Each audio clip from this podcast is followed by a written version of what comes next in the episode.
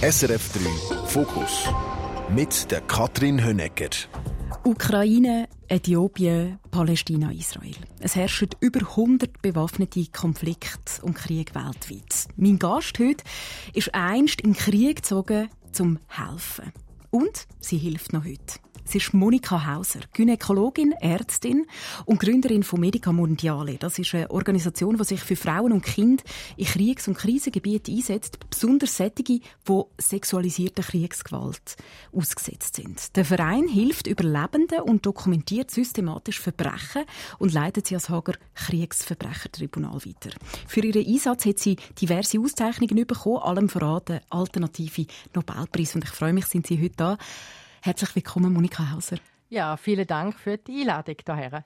Preise, Auszeichnungen haben Sie schon ganz Haufen bekommen. Was ist eigentlich das schönste Kompliment, das man Ihnen machen kann? Ähm, dass es mir gelungen ist, Frauen zu stärken. Vielleicht kann ich Ihnen zum Anfang eins machen. Sie haben mich nämlich ziemlich nachhaltig beeindruckt. Ich habe Sie äh, vor 20 Jahren schon mal getroffen. Ich weiß nicht, ob Sie sich erinnern. Sie sind eine der ersten Interviewgäste die ich hatte. Und ich habe Sie gefragt, Frau Hauser, was kann ich eigentlich machen, wenn ich will, etwas Sinnhaftes beisteuern, um die Welt irgendwie zu verbessern? Und sie hat gesagt, machen Sie das, was Sie am besten können. Also, seien Sie eine Journalistin und berichten Sie über die Welt. Würden Sie mir das noch heute raten? Absolut. Äh, ich bin froh, dass Sie dabei geblieben sind, weil es braucht beteiligte JournalistInnen, die äh, um, ähm, um, um die Dramatik von sexualisierter Gewalt wissen, die sich interessieren für Zusammenhänge und die ähm, sehr beteiligt auch davon berichten. Das äh, braucht man eigentlich noch viel mehr. Sie sind von Berlin angereist. Sie sind in Deutschland die im Kanton St. Gallen aufgewachsen. Tochter von Südtiroler Eltern über die pan-europäische Heimat quasi. Von ihnen reden wir später. Und sie haben mich gebeten, eigentlich fühlen sie sich im Schweizerdeutsch zwar wohl, aber noch wohler, wenn wir Deutsch miteinander reden das Hochdeutsche gehört zu meinen Fachinhalten. Das fällt mir definitiv einfacher.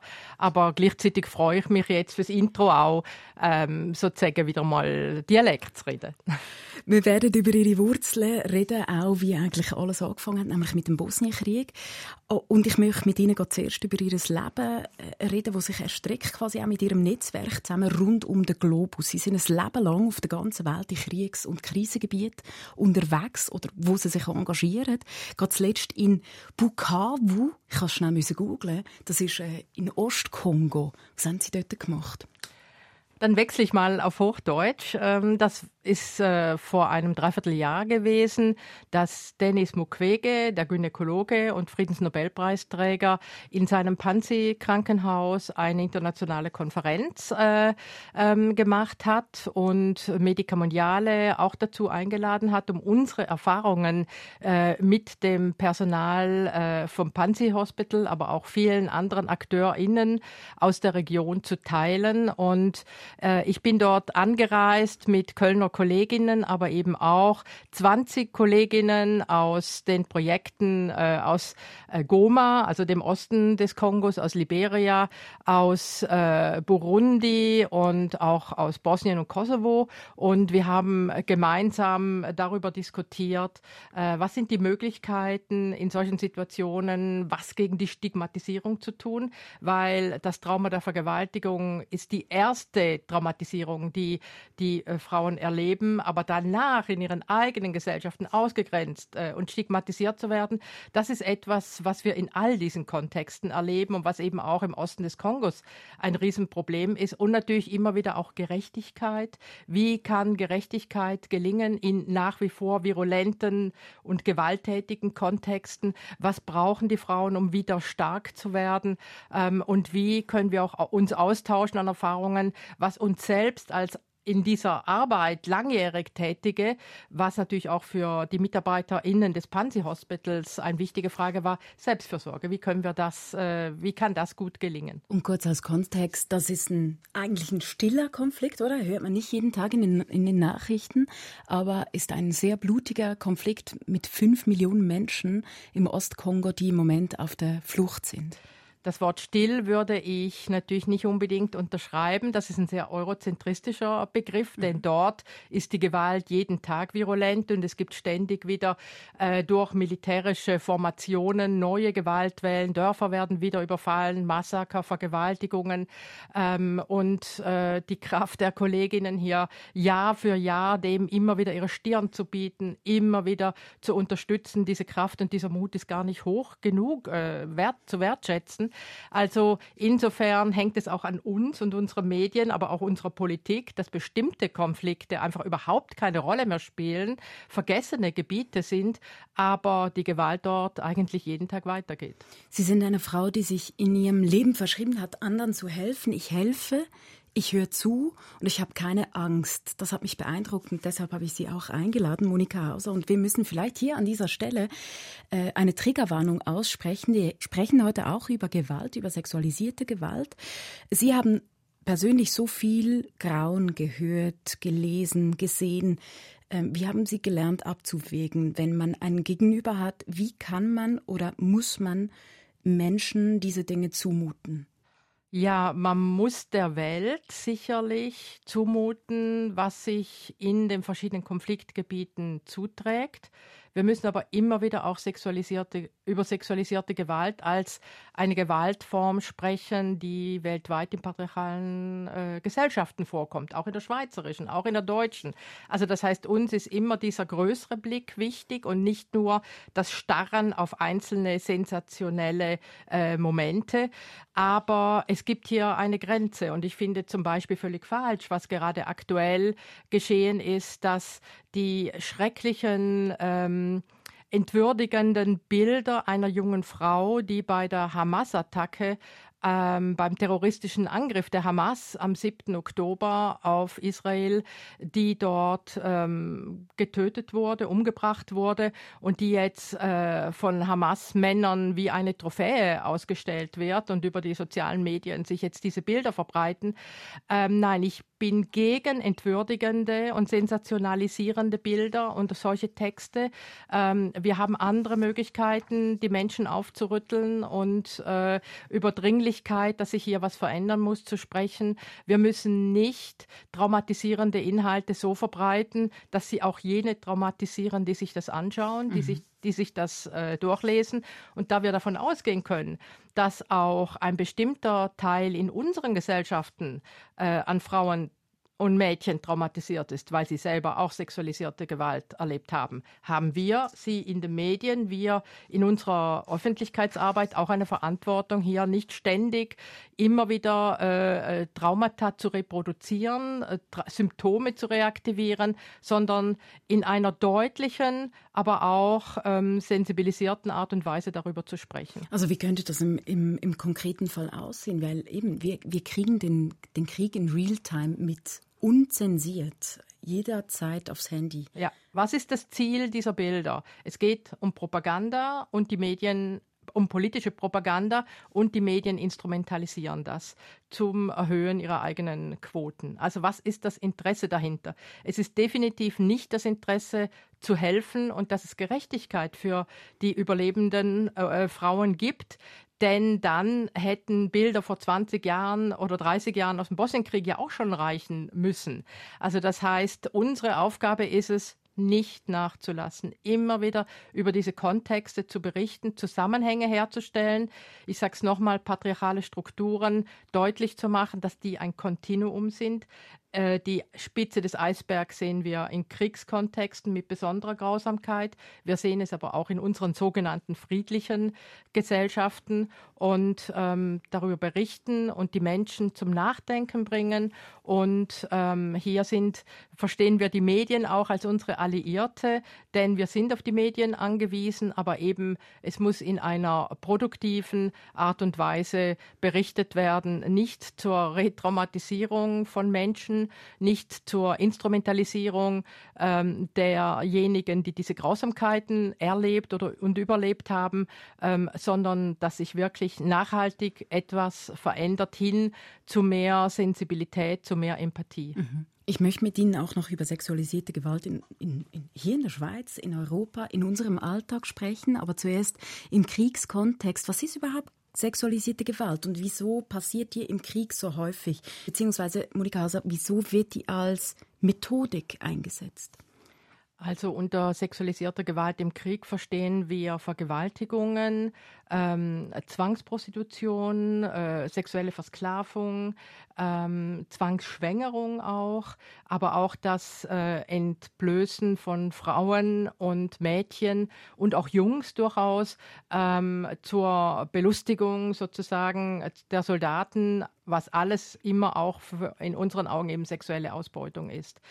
Wir sehen, dass diese sexualisierte Gewalt schrecklich effizient funktionalisiert werden kann im Kriegskontext.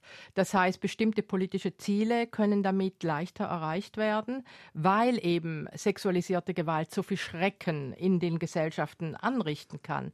Also wir haben das zum Beispiel gesehen zur wirklich zur ethnischen Vertreibung auch ganzer Bevölkerungsgruppen. Das haben wir in Bosnien und Herzegowina gesehen im Krieg damals, aber auch Ruanda.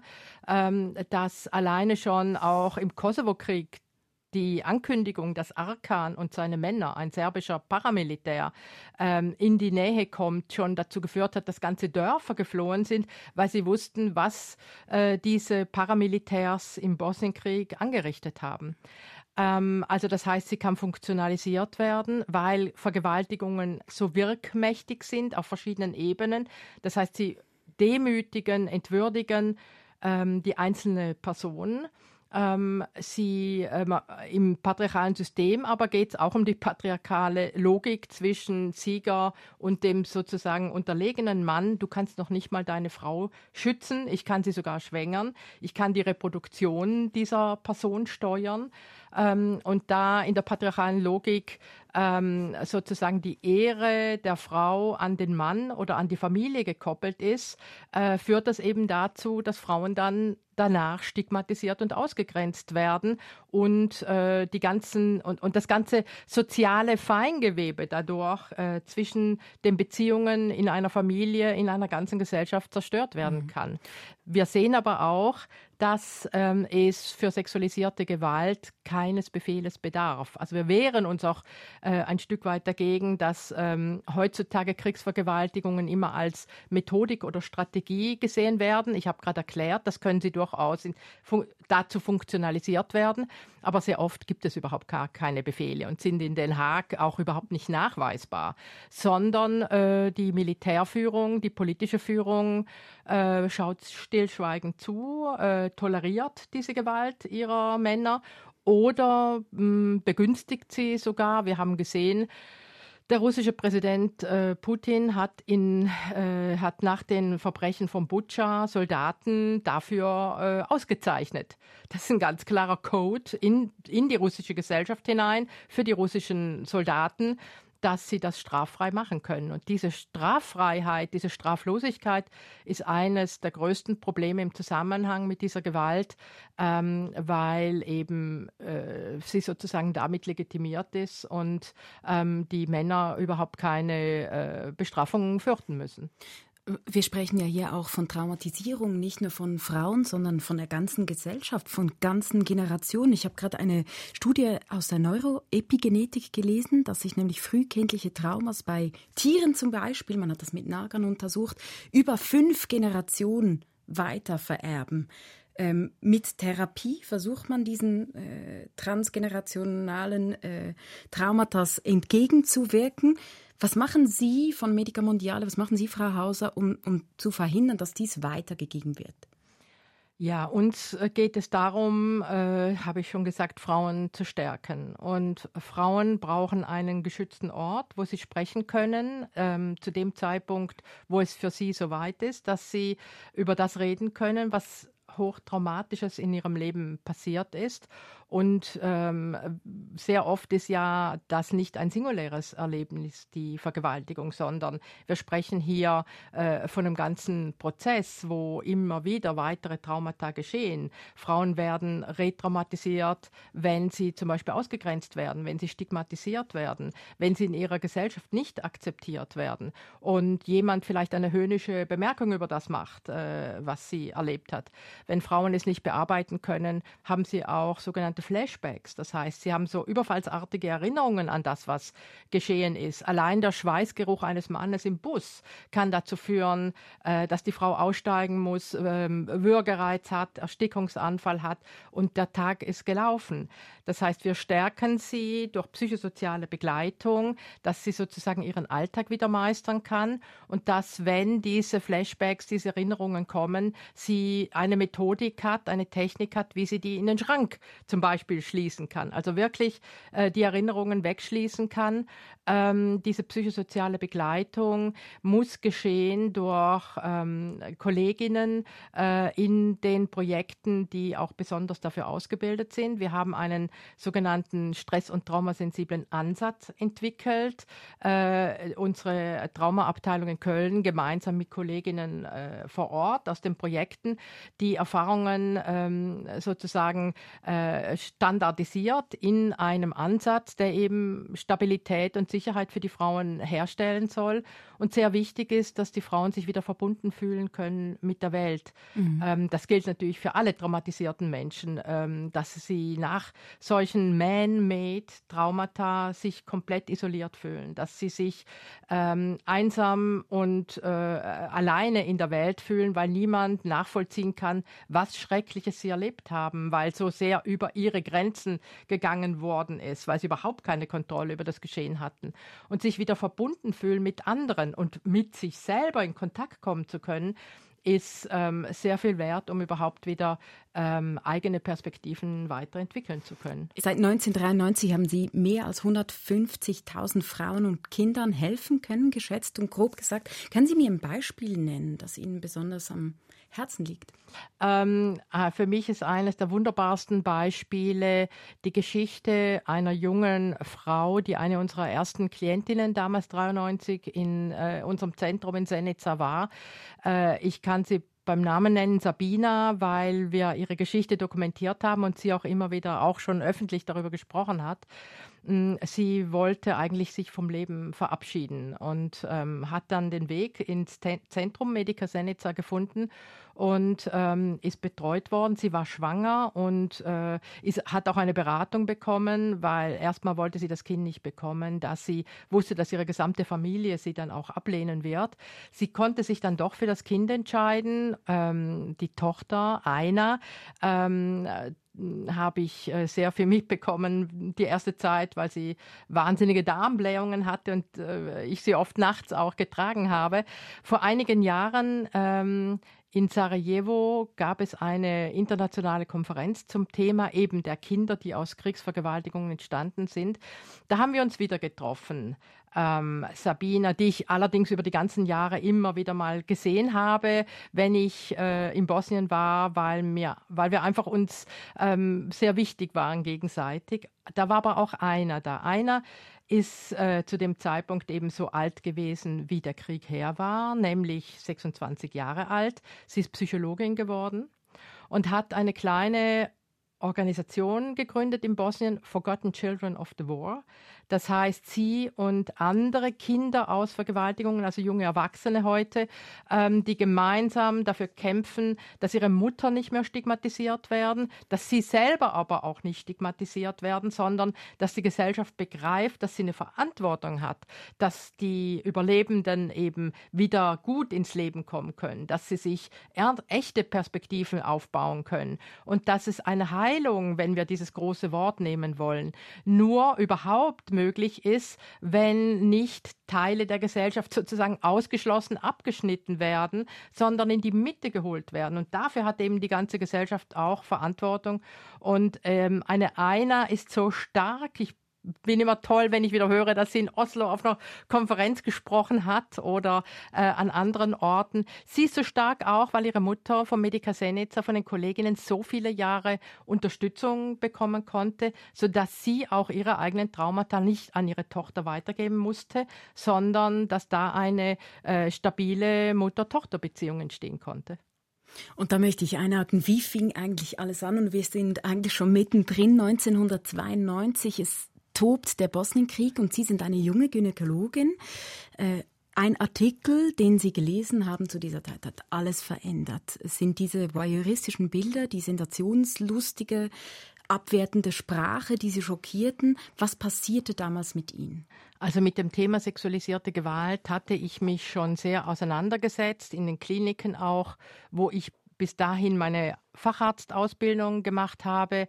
Ähm, ich war auch äh, biografisch mit dem Thema sehr zugange, weil meine Südtiroler Großmutter und andere äh, Familienmitglieder in Südtirol mir von der erlebten Gewalt berichtet haben. Also mir war klar, Frauengesundheit, Frauenrealitäten haben mit dieser Form der Gewalt zu tun. Und dagegen möchte ich kämpfen. Das war etwas, was mir schon klar war.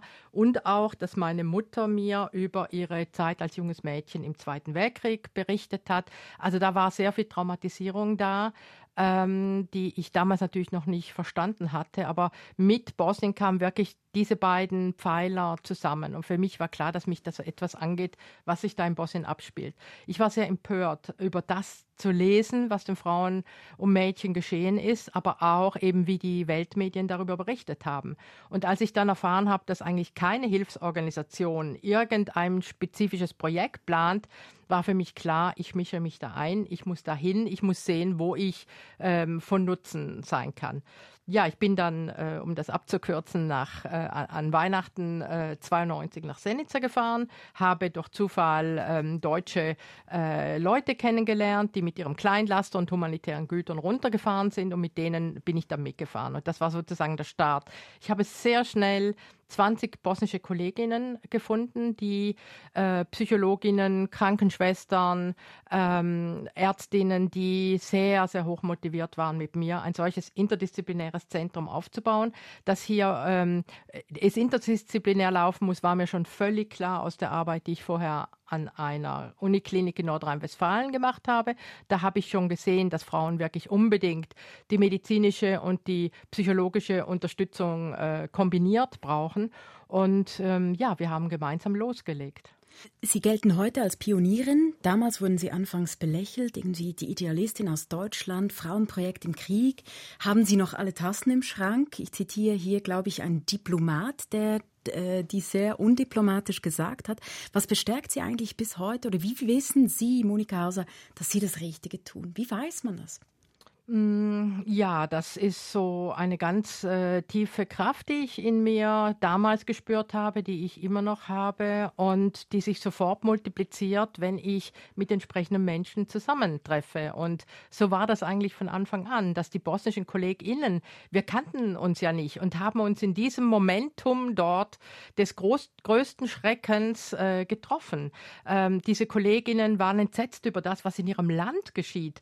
Äh, Freunde, äh, Verwandte sind über Nacht zu sozusagen zu sogenannten Feinden geworden. Und ähm, also sie waren hoch motiviert hier speziell auch für die traumatisierten Frauen Hilfe aufzubauen und ähm, ja, wir haben uns gefunden. Und äh, so ist es eigentlich seit 30 Jahren, dass ich sowohl in Köln Kolleginnen treffe, die sehr motiviert sind, genau diese Arbeit zu tun. Wir haben ähnliche politische Einstellungen, dass es um emanzipatorische Prozesse geht, also mhm. weniger um das äh, karitative Helfen, sondern vielmehr darum, dass uns ähm, die patriarchalen Strukturen sehr bewusst sind und dass wir emanzipatorisch Frauen unterstützen wollen, dass sie selber zu sogenannten Change Agent werden, also dass sie selber ihr Schicksal äh, wieder in die Hand nehmen können und bestenfalls sogar an den Strukturen, ähm, die so krankmachend und gewalttätig sind, etwas verändern können. Und ähm, ja, ich habe viele Kolleginnen vor Ort, die, wo uns mittlerweile eine langjährige Freundschaft gemeinsam begleitet. Und wir haben unterschiedliche Rollen in dieser Welt, aber wir haben absolut gemeinsam das gleiche Ziel, Strukturen zu verändern und, ähm, und Frauen zu stärken. Mhm. Äh, trotzdem frage ich mich, wie wird man denn Change Agent, das ist ein schöner Begriff. Äh, oder wie haben Sie es geschafft, sich immer wieder einzumischen, obwohl Sie, ich glaube, einmal in Ihrer Ausbildung sogar die rote Hexe genannt wurden, weil Sie immer wieder gesagt haben, das müssen wir ansprechen, äh, hier müssen wir den Finger drauflegen. Äh, unbequeme Wahrheiten angesprochen haben. Was ist da der Treiber, dass Sie sagen, hey, und ich mische mich ein? Indem ich meine Empörung äh, spüre und ihr Raum gebe. Das ist sozusagen wie mein Kompass. Wenn ich irgendwo Ungerechtigkeiten sehe, Menschenrechtsverletzungen sehe, ähm, wie Frauen degradiert werden, wie marginalisierte Gruppen Ungerechtigkeiten erleben, dann ähm, ist es mir sehr wichtig, mich da einzumischen. Heute kann ich das natürlich in anderer Weise tun als damals vor 30 Jahren. Da ähm, staune ich auch noch über die jungen junge Frau, die äh, in ihren Leggings äh, losgezogen ist in den Krieg, aber ich habe sehr viel Energie gehabt und ich habe die richtigen Leute getroffen, die absolut ähm, äh, wussten, dass ich mit meiner Kraft, mit meinen Möglichkeiten komme und ich wollte auch diese Privilegien, die ich habe, nutzen. Ähm, und ähm, das haben wir dann gemeinsam äh, in eine Richtung getrieben, wo eben Projektaufbau sehr konstruktiv mhm. möglich war. Der, der Tagesanzeiger hat Sie mal eine bemerkenswerte äh, Frage hat sie, äh, hat er Ihnen gestellt. Wie äh, ist es für etwas zu kämpfen, was keiner kümmert? Und ich habe lange über diese Frage nachgedacht und ich dachte, äh, wie kann es einen nicht kümmern? Wie kann man sich denn nicht einmischen? Wie kann man sich denn nicht engagieren wollen, ähm, wenn man jetzt an die Ukraine denkt, wenn man an den Krieg im Moment in Gaza denkt? Krieg löst doch unfassbar viel Emotionen aus und irgendwie äh, auch wutentbrannte Kommentare, die einen überhäufen zurzeit.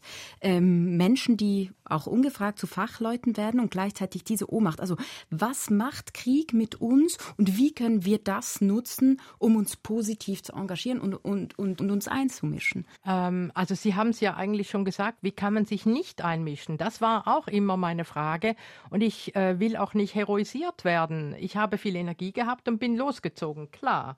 Ähm, aber ich bin immer überall, äh, habe ich auf Menschen getroffen, die, ähm, die in sich ebenfalls diese Empörung gespürt haben, die in sich auch viel Expertise, viel Kenntnisse, viel Empörung hatten und gemeinsam haben wir sehr viel auf die Beine stellen können. Und ähm, ich sehe Zivilgesellschaft als die treibende Kraft. Das sehe ich in der Schweiz und in Deutschland. Das sehe ich aber auch in den Regionen, wo wir arbeiten, dass die Politiken sehr oft versagen, Fehler machen, die dann äh, die soziale Arbeit noch mehr erschweren. Aber ganz starke Zivilgesellschaft, die hartnäckig bei den Themen bleibt und sich hier zu vernetzen, ist so wichtig, weil Burnout steht im Raum. Das ist überhaupt keine Frage. Ähm, aber hier sich zu vernetzen, sich gegenseitig zu stärken, strategisch gemeinsam miteinander vorzugehen, das ist das Wichtige. Und ähm, ja, das tun wir zum Beispiel auch mit unserer Schweizer Stiftung. Und ich freue mich sehr, dass wir seit äh, 09 hier in der Schweiz eine kleine Stiftung mit einer Geschäftsstelle in Zürich haben. Und ähm, wir eigentlich immer auch dafür gesorgt haben, dass dieses Thema in der Schweiz äh, über Öffentlichkeitsarbeit, dass es hier mehr Aufklärung dazu gibt, mehr Sensibilisierung dazu gibt. Und ähm, zum Beispiel machen wir auch Vorbildungstrainings mit äh, nun seit drei Jahren für über 100 Menschen mittlerweile, die als Fachmenschen oder als AktivistInnen in äh, äh, der Arbeit mit geflüchteten und traumatisierten Menschen tätig sind und ähm, sie eben zu unterstützen, diese schwierige Arbeit auch langfristig tun zu können und gleichzeitig gesund zu bleiben. Ich möchte über Ihre Kraft noch mal kurz sprechen, weil Sie haben ja zum Teil äh, sind ja auch gereist mit Ihrem Mann, teils auch mit Ihrem Sohn damals äh, in den Anfangszeiten. Wie hat das überhaupt funktioniert? Und, und wie ist das für eine Familie, dass sie sich viel und nicht zu sagen vielleicht teils alles um ihre Arbeit, um sie gedreht hat?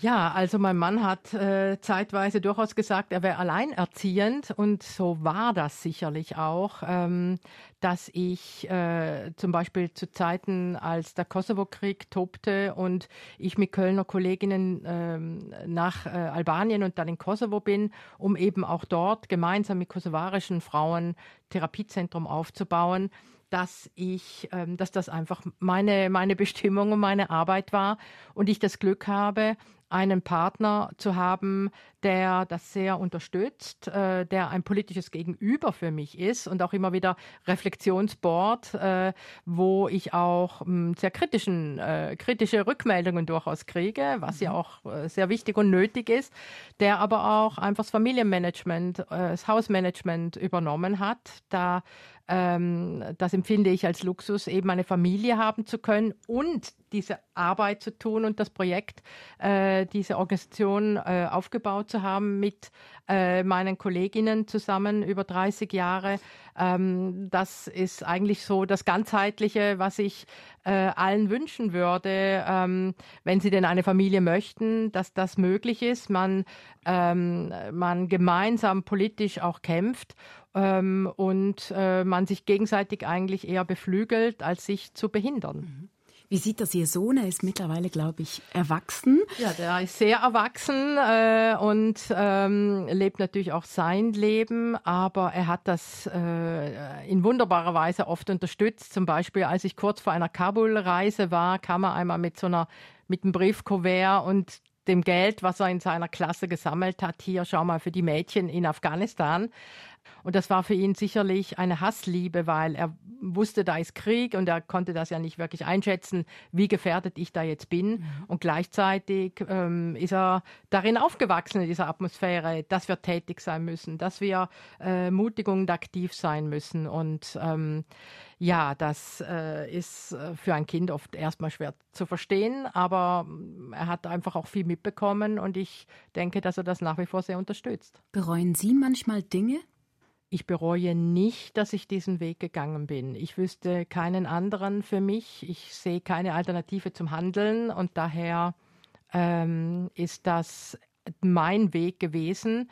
Ähm, dass, äh, ob mein Sohn zu wenig von mir hatte, das wird er mir vielleicht später irgendwann sagen. Aber ich meine, so viele Männer sind immer wieder abwesend und mein Mann war eine super Mutter und ein super Vater. Und ähm, ich denke nicht, dass meinem Sohn da es an, an Liebe gemangelt hat. Sie haben vorhin Burnout angesprochen. Wie wussten Sie sich zu schützen oder wie haben Sie gelernt, sich zu schützen in diesen Zeiten? Ähm, das Jahr 93 und 94 war ähm, ja sicherlich die bewegendste, äh, wichtigste, intensivste Zeit in meinem Leben mit auch Verlusten, äh, mit persönlichen Verlusten. Aber ähm, ich habe dann auch einen Zusammenbruch gehabt, wo einfach physisch äh, gar nichts mehr ging. Und daraus habe ich dann viel gelernt. Und habe auch gelernt, dass wenn ich langfristig diese Arbeit tun will, ich für mich sorgen muss. Und daraus haben wir in späteren Jahren dann auch ein richtiges Konzept gemacht für Medica Mondiale. Das nennt sich achtsame Organisationskultur. Das heißt, das greift bei jeder individuell an, aber auch für die gesamte Organisation, dass wir eine entsprechende Kultur haben. Das heißt, ich weiß um mein Stresslevel, ich weiß, was ist traumatischer Stress, ähm, ich weiß, wie ich mit bestimmten belastenden Inhalten umgehe, also selbstverständlich Supervision in Anspruch zu nehmen, um nicht immer die belastenden Inhalte mit nach Hause zu nehmen. Ich weiß darum, dass es so wichtig ist, eine Balance zu haben zwischen dieser intensiven Arbeit und dann auch wieder Zeiten, ähm, wo ich mich entspannen kann. Mein großes Glück war, dass ich immer gut Urlaub machen konnte. Ich kenne Kolleginnen, denen das sehr schwer fällt, aber wenn ich im Urlaub bin, kann ich wirklich auch relativ gut abschalten. Aber das ist eben notwendig, dass man ein Bewusstsein dafür hat. Also ein Bewusstsein, dass ähm, äh, die, diese, ähm, diese Erschöpfung aufgrund von belastenden Inhalten, dass die äh, sozusagen mit der Arbeit einhergeht, aber ich um die Dinge weiß, die ich dagegen tun kann. Mhm. Also mich nicht überraschen lassen von, aha, jetzt habe ich zu viel gemacht, sondern um die Symptome zu wissen. Und wenn ich heute über äh, meine eigenen Grenzen gehe, spüre ich das sofort und versuche dann natürlich wieder dagegen zu halten, aber eben, ähm, es, gibt, es gibt so einen schönen Spruch, wie kann ich die Revolution machen, wenn ich nicht tanze? Oder wenn wir nicht tanzen. Das heißt, ja, das Leben genießen, äh, zu tanzen, Musik zu hören, ähm, bestimmte Hobbys äh, zu, ähm, zu genießen, aber auch in Beziehung zu gehen mit äh, meiner Umwelt, mit meinem Partner, mit mir selber im guten Kontakt zu mhm. sein. Das hilft, ähm, auch die eigenen Emotionen besser einschätzen zu können. Es braucht eine hohe Bewusstheit, eine hohe Reflexion dazu, ist aber Voraussetzung, um wirklich äh, langfristig gesund zu bleiben. So haben Sie es also ausgehalten, sage ich, über 30 Jahre in Krisen- und Konfliktgebieten. Das Wort aushalten, ja, vielleicht teils, aber ich habe ja auch sehr viel bekommen. Ich habe es als Privileg empfunden, dass ich an diese Orte reisen kann, wo ich so wunderbare Kolleginnen getroffen habe.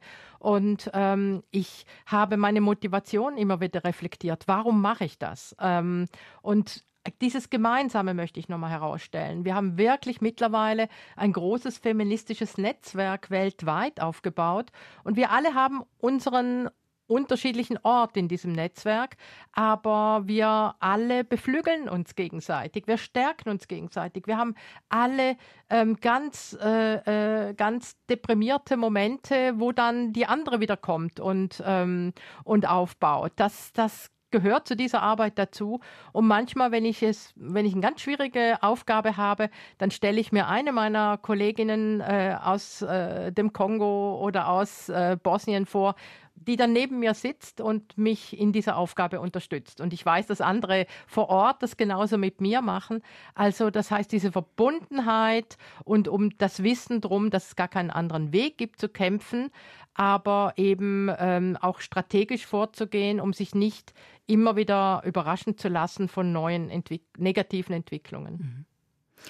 Ich möchte nicht nur über Gewalt gegen Frauen im Krieg sprechen, sondern auch im Alltag. Ähm, wie äußert sich das? Ich habe ein paar Zahlen zusammengetragen. Jeder dritte Tag, jeder dritte Tag tötet ein Mann seine Partnerin in Deutschland. In der Schweiz sind schätzungsweise 20 Prozent von den Kindern von häuslicher Gewalt betroffen, jedes fünfte Kind also. Ähm, es gibt Frauen, Menschenhandel in Schweizer Städten. Was kann man dagegen ausrichten? Was können Sie hier tun? Indem wir aufklären und nochmal aufklären und sensibilisieren. Ähm, wir arbeiten natürlich vor allem mit Fachpersonal. Ich habe gerade von der Schweizer Stiftung gesprochen, die hier auch Fachpersonal sensibilisiert. Und ich denke, unsere Trainings sind deswegen auch äh, so wichtig und beliebt, weil wir eben nicht äh, Traumasymptome rein schulmedizinisch betrachten, sondern weil wir sie immer in einem politischen Kontext stellen. Also Trauma das heißt? als ein Politikum, das heißt eben, eine vergewaltigte Frau hat nicht einfach nur Schlafstörungen und eine Geschlechtskrankheit durch die Vergewaltigung erhalten, sondern äh, weit darüber hinaus in ihrem ganzen psychosozialen Kontext ist sie betroffen und sie hat eine Menschenrechtsverletzung erlebt. Das heißt, das ist äh, immer sehr wichtig, diese, äh, diesen ganzheitlichen, diese ganzheitlichen Zusammenhänge zu sehen. Wir kämpfen gegen patriarchale Strukturen. Wir kämpfen dagegen, dass Frauen weiterhin gedemütigt, diskriminiert und Gewalt erleben. All die Zahlen, die Sie aufgezählt haben, die äh, erleben wir in unseren sogenannten Friedensgesellschaften. Und weil das auch Grundlage in den hochpatriarchalen Gesellschaften der Konfliktregionen ist, wo wir arbeiten, ist es eben auch ein Element in, während, den, während der Kriegshandlungen. Das heißt, diese Zusammenhänge müssen wir herstellen. Und wir müssen gemeinsam dagegen kämpfen. Und das geht aber auch nur, wenn die Politik äh, entsprechende Gesetzgebungen erlässt, wenn die Politik entsprechend ihre Entwicklungszusammenarbeit, ihre Außenpolitik entsprechend gestaltet.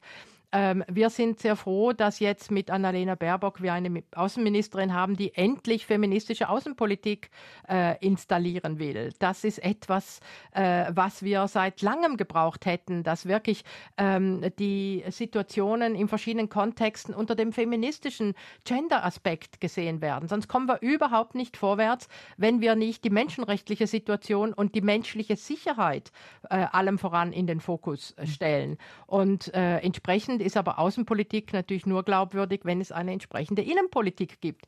Wir haben ja nun seit einigen Jahren die Istanbul-Konvention, die Deutschland und auch die Schweiz ratifiziert haben. Und auch in der Schweiz gibt es entsprechende Aktionspläne. Aber die Frage ist immer wieder, gibt es genügend Ressourcen, um diese Aktionspläne umzusetzen? Ähm, wird verstanden, dass wenn die Medien immer wieder sensationell über Gewalt berichten, wenn nicht wirklich die Ursache der patriarchalen Strukturen angesprochen wird, wenn es immer noch einen massiven Gender Pay Gap gibt, wenn immer noch viel zu wenig Frauen in Führungspositionen sind, wenn schon wieder alles in Gefahr ist aufgrund von antifeministischen Tendenzen, wenn Gendersprache ähm, und äh, auch das Bewusstsein, dass wir ähm, marginalisierte Gruppen haben und dass LGBTIQ plus Menschen, queere Menschen äh, ihren Raum einfordern. Wenn das alles jetzt schon wieder bekämpft wird, dann zeigt das, wie viel Widerstand wir dagegen haben und ähm, dass wir konservative bis hin zu antifeministische Kräfte nur gemeinsam bekämpfen können. Und da ist es natürlich ein Desaster, wenn es in der Politik ähm, rückwärts gewandte Tendenzen wieder Oberhand gewinnen und nicht eine emanzipatorische liberale Politik. Mhm. Ähm, wie könnte sich denn die Schweiz aus diesem rückständigen Zustand emanzipieren? Also ich nenne hier rückständig zum Beispiel erst seit 2004 ist die Vergewaltigung, ist die Vergewaltigung in der Schweiz überhaupt ein Offizialdelikt. Ähm, immer noch werden Frauen bei uns, wenn sie Opfer von sexualisierter Gewalt werden, erfahren sie keine Gerechtigkeit. Sie werden quasi bloßgestellt, Victim Blaming, ähm, verharmlosende Schlagzeilen bei Femiziden etc. Was, was kann man dagegen tun? Wo ansetzen? Man kann, es gibt so viele Ansatzpunkte. Ähm, Aufklärung bedeutet, dass die Menschen sich über diese Zusammenhänge bewusst werden und ihre Kinder entsprechend erziehen. Also hm. Erziehung. Achtung, nennen Sie mir ein, ein konkretes Beispiel. Ich bin Mutter von zwei Söhnen. Ja, ähm, also Sie äh, kriegen doch sicher mit, wie die Jungs über Mädchen sprechen und äh, wie es sich in der Peer-Gruppe abspielt. Ähm, gibt es da schon einen Gender Gap, dass äh, bestimmte Farben die Mädchen wollen und die Jungs wollen? Also also das heißt, das ist so tief drin, auch die äh, kapitalistische Konsumwelt fördert das natürlich. Und es ist fürchterlich, dem Mädchen dann seinen rosaroten äh, äh, Schulranzen wegzunehmen. Das meine ich nicht damit. Es müsste viel früher ansetzen. Das wieder, wir waren schon mal viel weiter. Wir waren weiter vor einigen Jahrzehnten, dass es mehr Bewusstsein in großen Teilen der Bevölkerung darüber gab, dass diese Separierung von Mädchen und Jungs, die und das äh, hellblau Blau und Rosa ist ja nur ein Symptom dafür.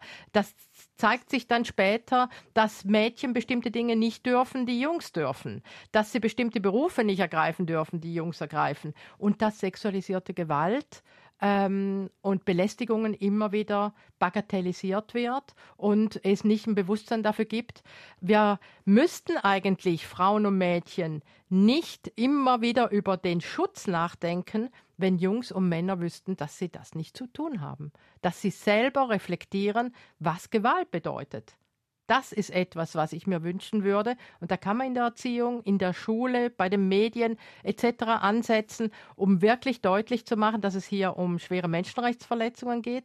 Aber ich äh, sehe auch immer wieder, dass Jungs ja selber Demütigungen erleben. Also das heißt, den inneren Kompass zu haben, was ist richtig und was ist falsch. Und zu wissen, dass sexuelle Übergriffe falsch sind, dass sie ein Verbrechen sind, dass ähm, immer wieder auch über eigene Grenzen zu gehen, bedeutet, dass auch Jungs dann nicht im Kontakt mit sich selber sind. Und hier denke ich, braucht es überhaupt eine andere Bewertung von Kindern, ähm, dass, dass wir hier viel respektvoller alle miteinander umgehen. Mhm. Äh, Sie haben vorhin auch diesen Vogue-Wahnsinn, der in aller Munde ist, angesprochen. Feminismus und Vogue-Wahnsinn. Weshalb? Was haben Sie darüber gelernt? Weshalb wird man angefeindet, wenn man für die Rechte von Frauen kämpft? Sie tun ja das seit mehr als 30 Jahren. Ja. ähm, ja, es ist äh, einfach nicht schick, sich für diese Themen einzusetzen. Wie gesagt, wir hatten schon andere Zeiten.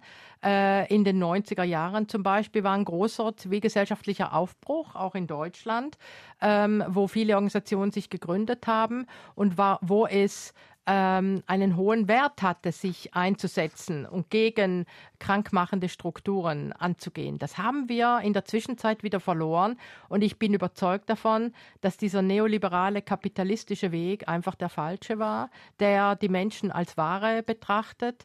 Äh, wie können sie noch besser ausgebeutet werden, anstatt dass auf ein respektvolles Zusammenleben gesetzt wird mhm. und dass alle die gleichen Rechte und die gleichen Möglichkeiten ja, haben. Sie nennen das nicht nicht schick. Äh, ich würde sagen, es löst sogar wirklich äh, Hass, Emotionen aus. Ja, wir sehen das bei diesen antifeministischen äh, Kräften, die ich vorher genannt habe. Äh, ja, es gibt Männer, die fühlen sich natürlich bedroht. Die von fühlen ihm. sich in massivster Weise bedroht, äh, überhaupt von diesen ganzen Bewegungen. Und dass es ein Gender Mainstreaming gibt. Und dass sie vielleicht äh, nicht einfach den Job kriegen, den sie wollen, obwohl sie die Qualifikation gar nicht haben. Dass sie nicht mehr einfach ähm, eine Frau äh, Übergriffe machen können, sondern dass diese Frau sich wehrt und sie dafür verurteilt werden, ähm, etc. etc. Also das heißt, äh, bestimmte Besitzstände sind in Gefahr für diese Männer. Sie haben nicht mehr die Kontrolle über das Geschehen. Das löst Ängste aus und ähm, da diese Ängste zeigen sich auch in neuer Gewalt und in Hasstiraden, gar keine Frage. Ähm, es kann aber diesen Männern nicht erspart bleiben, dass sie in die Selbstreflexion gehen müssen, hier hilft auch nur wieder Aufklärung und eine klare Gesetzgebung, klar top-down, dass ganz klar von der Politik, von der Justiz gesagt wird, das tolerieren wir nicht. Weder Rassismus noch Antisemitismus noch Frauenhass, Fremdenhass, das gehört ja alles letztlich mhm. zusammen in seiner Abwertung vom Menschen. Und hier brauchen wir eine klare Aussage ähm, von religiösen Autoritäten, von, von Politik, dass hier die Toleranz ganz klar nicht vorhanden ist, so etwas zu akzeptieren. Und wir haben die Gesetze, um das auch zu bestrafen. Was können eigentlich Sie mit diesen Begriffen anfangen? Sie, Sie, sehen Sie sich als eine woke Person? Ja, also ich brauche diese Begriffe jetzt nicht unbedingt. Ähm, meine Empörung habe ich Ihnen vorher dargestellt, die geht lange zurück und ähm, ja, aber ich freue mich darüber, wenn ich auch junge Leute sehe. Ich sage bewusst Leute, weil ich auch immer wieder junge Männer erlebe, die hier wirklich eine klare Position haben, die was anderes erfahren haben zu Hause, nämlich Geschlechtergerechtigkeit, die selbstverständlich die Hälfte der Erziehungszeit äh, übernehmen und die sich gegen Gewalt äh, einsetzen und zum Beispiel auch ähm, äh, dafür einsetzen, dass der Schwangerschaftsabbruch wie in Deutschland endlich straffrei sein muss. Also hier ist äh, in weiten Kreisen immer wieder ein Hand in Hand. Das sind dann die Erfahrungen, die mich dann doch optimistisch stimmen. Ich möchte noch etwas ansprechen. Wir haben vorhin über traumatisierte Menschen aus Kriegsgebieten gesprochen. Und äh, da war ein Artikel kürzlich in der Sonntagszeitung, da warnte der Traumaforscher und Psychologe Thomas Elbert vor gewaltbereiten und gewalttätigen Männern, die vor dem Krieg geflüchtet sind zu uns und äh, hier ihren Umgang mit Frauen, mit unserer Gesellschaft finden müssen. Für traumatisierte Geflüchtete in Deutschland setzt ihr euch zum Beispiel ein von Medica Mondiale. Wie umgehen mit Menschen aus dem Krieg, die traumatisiert sind? Also hier wird ja auch speziell äh, das Thema der jungen Männer angesprochen, wenn ich Sie richtig verstehe. Ja, hier müssen wir unterscheiden zwischen dem, dass selbstverständlich junge Männer aus bestimmten Kontexten ein Mindset haben, was ähm, feministischen äh, Vorstellungen komplett widerspricht. Das ist ja das, was, äh, was wir vor Ort immer wieder erleben. Ähm, und das, äh, da braucht es natürlich Aufklärung und da muss auch klar eine Grenze gezeigt werden. Aber ich sehe immer wieder, dass hier auch instrumentalisiert wird, dass diese jungen Männer instrumentalisiert werden für etwas, was in der eigenen Gesellschaft äh, schief geht. Also wenn es um Gewalt in der deutschen oder Schweizer Gesellschaft geht, brauchen wir nicht auf junge geflüchtete Männer zu schauen. Die haben wir leider auch äh, durch, äh, durch die einheimischen Männer genügend hierzulande. Monika Hauser ist unsere Gästin heute im Fokus, Gründerin von Medica Mondiale, Ärztin, Gynäkologin und Mutter. 64, lebt in Köln und ich möchte hiermit ein bisschen zurück zu Ihren Wurzeln. Sie sind im St. Gallischen Tal geboren, aufgewachsen, Tochter von Südtiroler Eltern, Arbeitsmigranten. Was für Erinnerungen haben Sie an Ihre, an Ihre Zeit hier in der Schweiz? Ja, das, äh, das sind so mehrere Eindrücke. Also einerseits ähm, keine wirklich sorglose Kindheit, weil äh, ich habe das schon beschrieben, meine Mutter auch traumatisiert war durch ihre eigenen Erfahrungen und ähm, diese Geschichten waberten auch immer wieder so in unserer äh, in unserem Zuhause. Ähm, auch mein Vater belastet von sehr viel Armut damals in Südtirol Und beiden war es wichtig, Geld zu sparen, um in Südtirol dann ein Haus bauen zu können. Also das und dass die beiden Töchter eine gute Ausbildung machen. Das war ihnen sehr wichtig. Ähm, also, dass wir auf vieles verzichten mussten und eine Cola es einmal im Jahr nur gab, äh, habe ich zwar in Erinnerung, aber ich denke nicht unbedingt, dass das geschadet hat.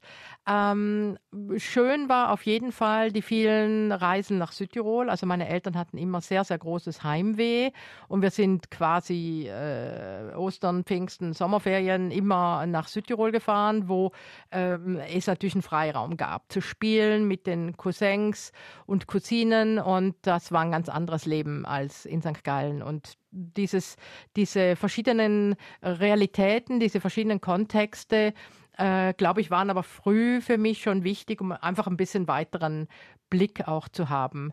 Ähm, und dann äh, war die äh, Zeit an der Kanti in St. Gallen für mich auch sehr wichtig, weil da ein sehr liberaler politischer Aufbruchgeist herrschte.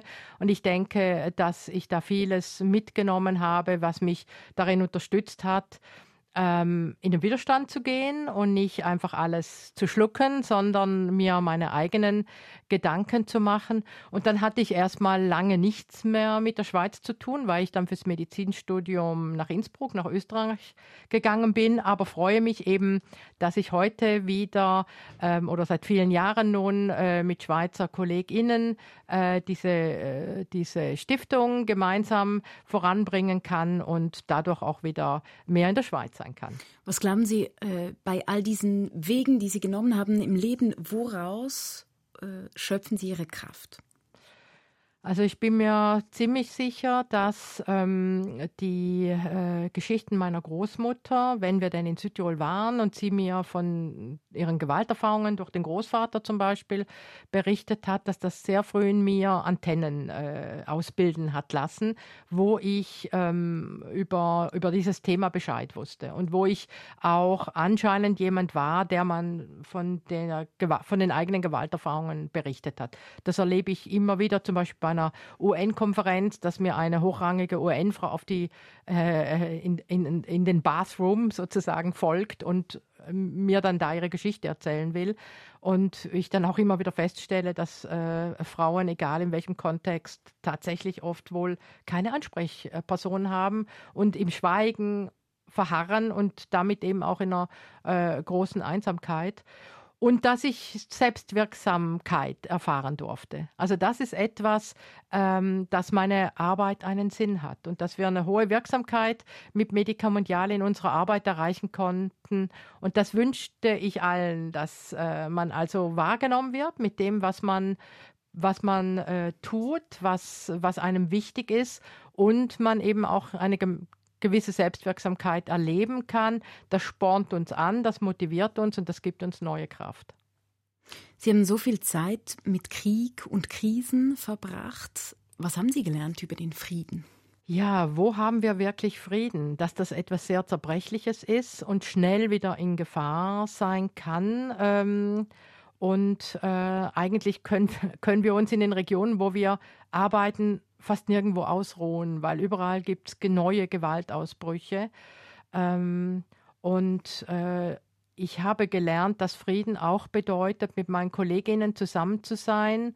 Ähm, wir sprechen einen Tag lang über Strategien, was trägt in anderen Kontexten, welche Probleme haben sie und dann diese Verbundenheit zu spüren, dass das etwas ist, was dann Frieden in so einem Moment bedeuten kann und ähm, ja, dass aber eigentlich alle Menschen das Recht darauf hätten, in einem friedlichen Kontext zu leben, einen gewissen Wohlstand zu haben. Damit meine ich nicht den Schweizer Luxus, sondern äh, Wohlstand definiert als äh, ein warmes Zuhause, genügend zu essen, ähm, ein, einen sicheren Arbeitsplatz.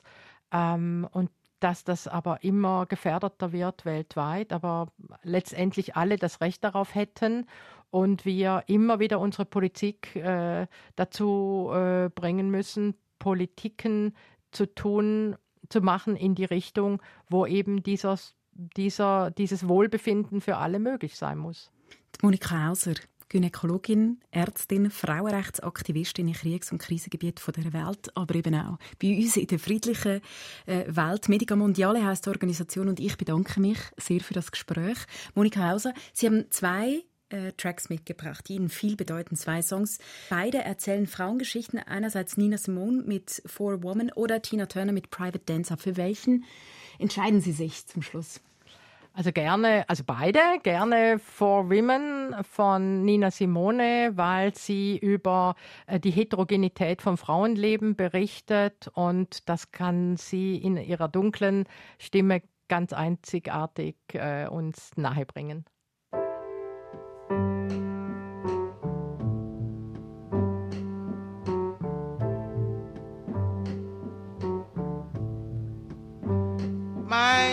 Skin is black. My arms are long.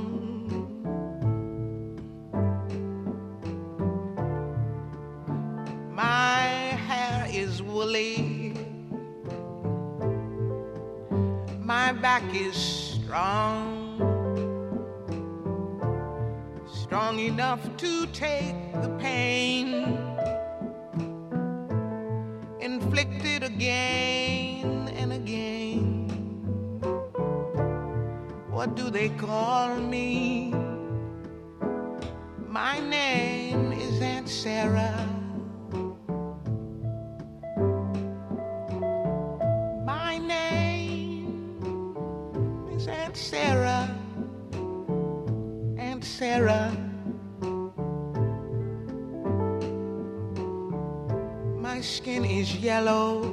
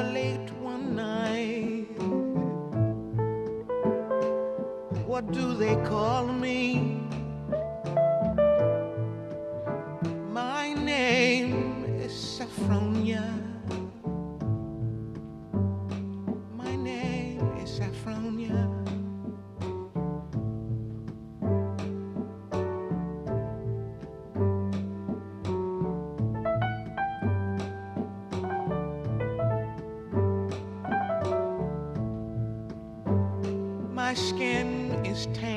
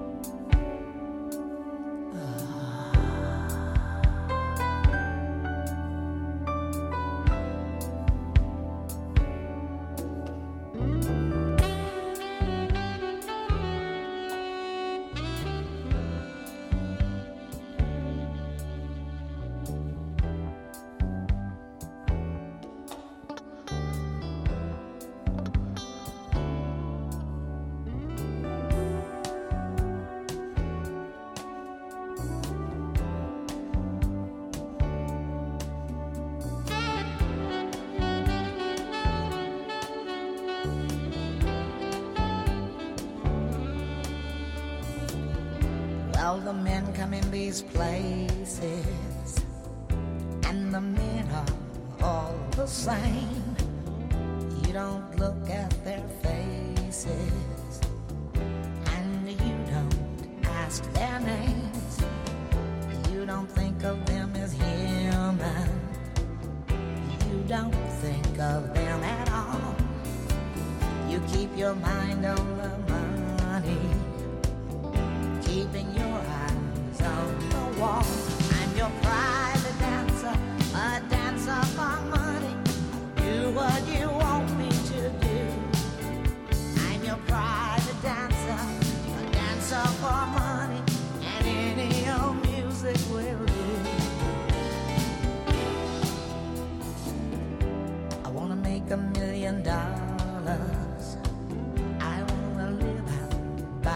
asleep. Have a husband and some children. Yeah, I guess I want a family. All the men come in these places, and the men are all the same. You don't look at